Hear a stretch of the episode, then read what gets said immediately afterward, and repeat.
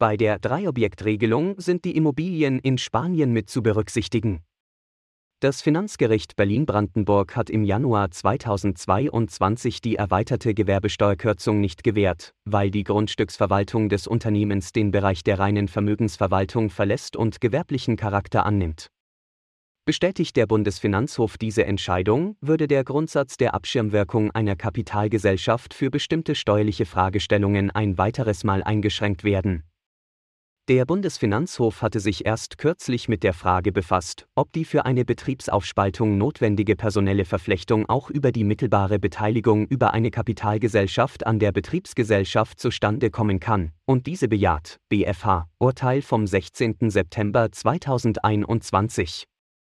Sollte sich der Bundesfinanzhof der Sichtweise des Finanzgerichts Berlin-Brandenburg anschließen, müssten deutsche Immobilienunternehmen neu strukturiert werden, da die einzelnen Objektgesellschaften nicht mehr isoliert betrachtet werden könnten.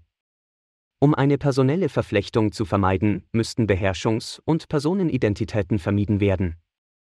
Das heißt, dass die einzelnen Objektgesellschaften strategische Entscheidungen selbst treffen müssten, sie also nicht durch die Konzernspitze geleitet werden dürfen. Diese Entscheidung kann aufgrund der damit einhergehenden Auflösung der organisatorischen Verflechtung auch Konsequenzen für eine umsatzsteuerliche Organschaft nach sich ziehen, die in die weiteren Entscheidungen mit einbezogen werden müssen.